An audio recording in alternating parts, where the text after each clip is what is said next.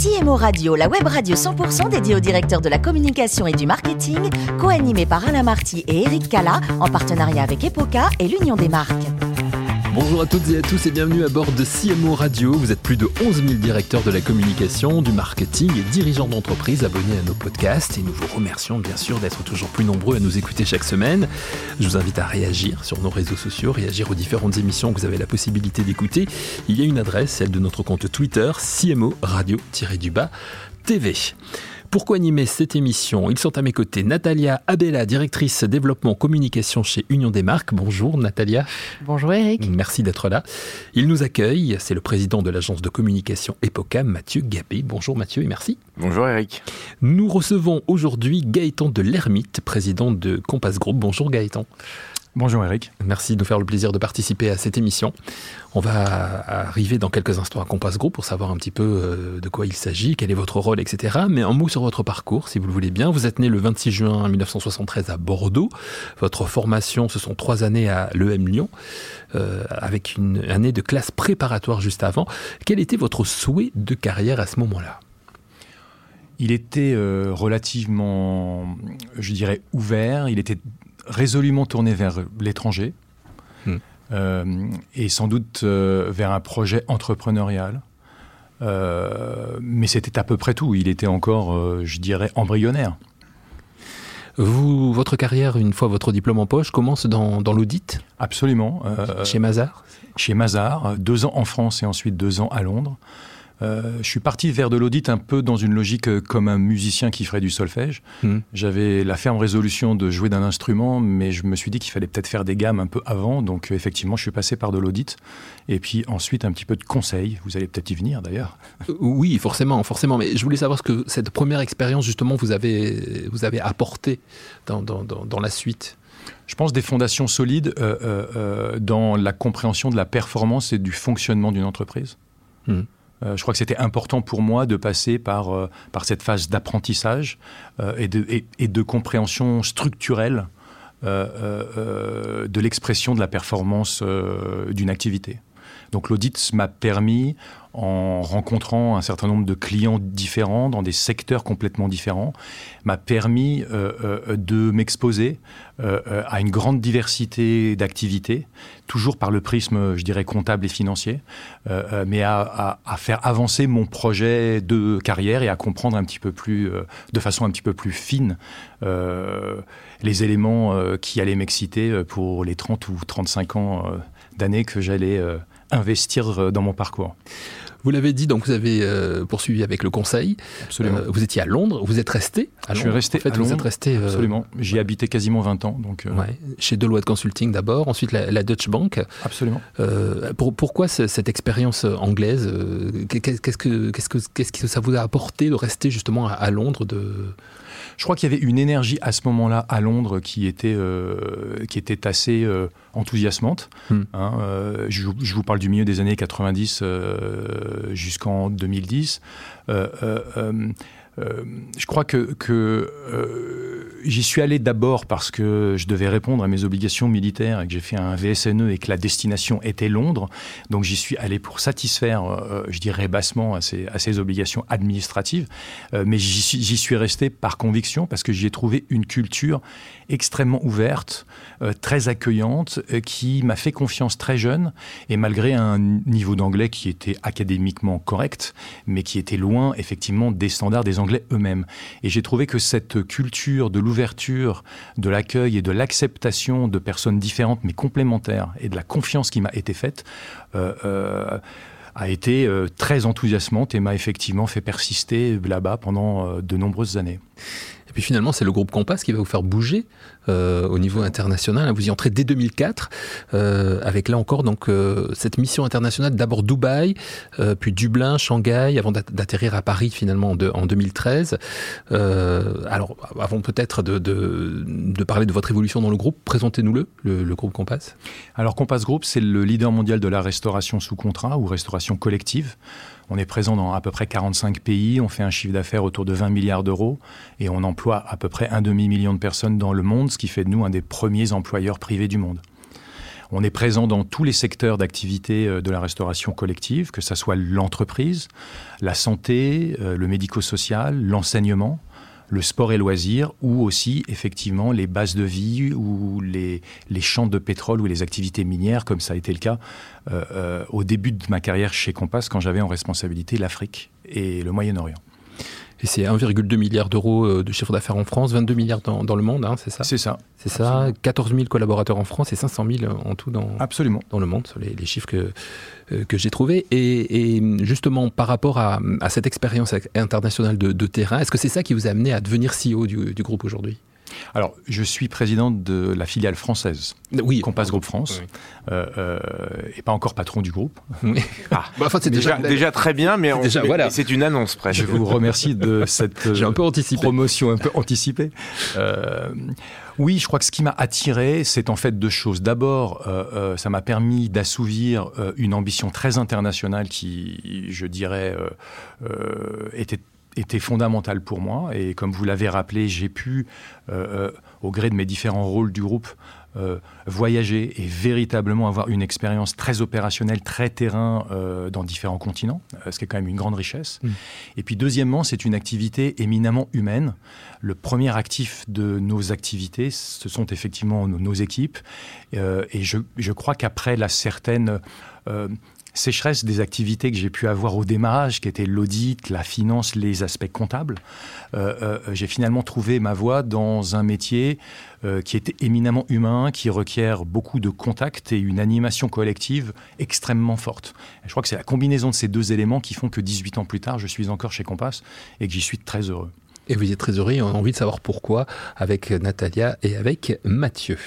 Allez, bah, je vais commencer. Euh, dans un secteur qui est finalement très structuré, où il y a peu d'acteurs, comment est-ce que vous faites pour euh, réussir à vous développer, à grandir, à gagner des parts de marché euh, dans ce secteur très concurrentiel? Alors c'est effectivement un, secteur très concurrentiel. Il y a un nombre restreint de très gros acteurs, mais il y a une multitude ou une foultitude d'acteurs locaux. donc c'est un marché qui est extrêmement bouillonnant, qui est extrêmement actif. Je crois que la, la première grande qualité pour réussir dans ce marché, c'est l'humilité euh, et c'est la dimension locale. C'est-à-dire que effectivement, euh, euh, vous le rappeliez tout à l'heure, quand on fait la consolidation de l'ensemble de nos activités, on arrive à des chiffres qui sont plutôt vertigineux. Mmh la, grande richesse et la grande pertinence de nos activités, elle se fait à un niveau local. Elle se fait restaurant par restaurant, site par site, même quasiment convive par convive. Je crois que c'est cette dimension qui fait de notre business un business extrêmement complexe. Et cette complexité, euh, euh, euh, finalement, quand on a l'humilité de vouloir l'aborder avec simplicité, franchise, on a déjà, je dirais, un élément compétitif en soi. donc, je dirais ce sont ces valeurs humaines qui, euh, qui nous permettent d'être euh, compétitifs euh, sur tous les terrains, tous les marchés, mais avec l'humilité qui se doit, parce que nous respectons autant nos très gros concurrents que des plus petits concurrents locaux qui ont de véritables arguments, eux aussi, à faire valoir. Dans la période qu'on vient de vivre, 24 mois presque de crise sanitaire. Comment vous vous êtes adapté personnellement? Comment votre entreprise s'est adaptée? Qu'est-ce que vous en retirez? Et quel est le bilan finalement de, cette période et, de la suite? Et comment vous voyez les choses? Alors c'est vrai qu'on a vécu une période particulièrement compliquée. Euh, euh, on a été touché dans tous nos secteurs, hein, que ce soit l'entreprise avec effectivement du télétravail forcé, que ce soit euh, dans l'enseignement avec des fermetures administratives pendant de très très longues périodes, dans la santé avec au contraire des, des, volumes supérieurs de patients, avec des problématiques dans le médico-social et autres. Euh, euh, je crois que ce qu'on en retire, c'est, euh, je pense qu'on a revalorisé nos métiers, nos clients nous l'ont dit, on a finalement on était enfermé dans une équation qui faisait de, nos équipes et de nos métiers, je parle de la restauration, mais aussi des métiers de service en règle générale, un peu des invisibles du système. je crois qu'aujourd'hui, on a pris conscience pendant cette grande période de crise que euh, euh, nos professions, notre expertise a une valeur sociale euh, et un rôle à jouer au sein de nos communautés qui est absolument crucial. Donc je dirais ça, c'est quand même un très très grand enseignement et, et qui est porteur d'un certain optimisme pour nos métiers. Le deuxième grand enseignement que je tirerais, c'est que finalement, une crise est une opportunité euh, euh, euh, d'accélérer dans les innovations et, nous permet de voir les choses de façon un petit peu forcée, mais de façon différente, et de casser l'espèce de routine qui s'était installée peut-être auparavant. Et, moi, ce que je constate, c'est que ce qui était souhaitable avant cette crise, en termes environnementaux, sociétaux, euh, dans une ambition de, très novatrice, est devenu possible. Et cette accélération, je crois qu'elle a été possible grâce à une prise de conscience euh, que j'évoquais il y a quelques secondes, mais aussi euh, grâce à l'action collective d'un certain nombre de sociétés, de communautés, de gouvernements, pour permettre ce grand bond de l'innovation. Donc c'était une grande accélération et je crois que là aussi, euh, c'est plutôt un héritage positif de ces moments difficiles que nous avons pu passer. Natalia? Beaucoup d'entreprises se questionnent sur leur portefeuille de marque. Quand elles en ont plusieurs, il y a, vous avez certains de vos concurrents qui décident d'appeler nombre de leurs sociétés du même nom, avec mhm. un autre mot derrière, Prestige ou Live ou ce qu'on veut. D'accord. vous, vous avez fait le choix d'avoir des, des, marques différentes. Comment est-ce que vous les faites vivre, cohabiter? D'abord, pourquoi ce choix? Et puis, comment vous les faites vivre, cohabiter, tout en créant euh, une dynamique et une culture commune d'entreprise? Alors, effectivement, on a fait un choix euh, qui est celui d'un portefeuille de marque et pas d'un étendard unique. Euh, je crois que c'est pour répondre de façon très pratique à l'agilité que j'évoquais tout à l'heure, qui est une agilité locale et qui est aussi une agilité de secteur. La restauration au sein d'une entreprise ne, fait pas face aux mêmes défis que la restauration au sein d'un EHPAD euh, ou d'une école primaire ou d'un stade. Ce sont vraiment des expériences différentes qui requièrent une expertise différente euh, euh, et la construction d'une offre spécifique. Donc là, il y a une logique pour nous d'utiliser des marques pour véritablement illustrer le fait que nous dédions à des segments de marché différents, des ressources qui sont différentes. Ça, c'est le premier point.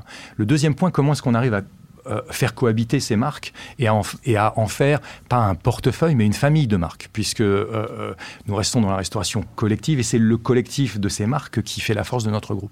Là, on a beaucoup travaillé sur la marque Compass en tant que marque employeur, mais qui est finalement presque une campagne marketing ou de communication en interne.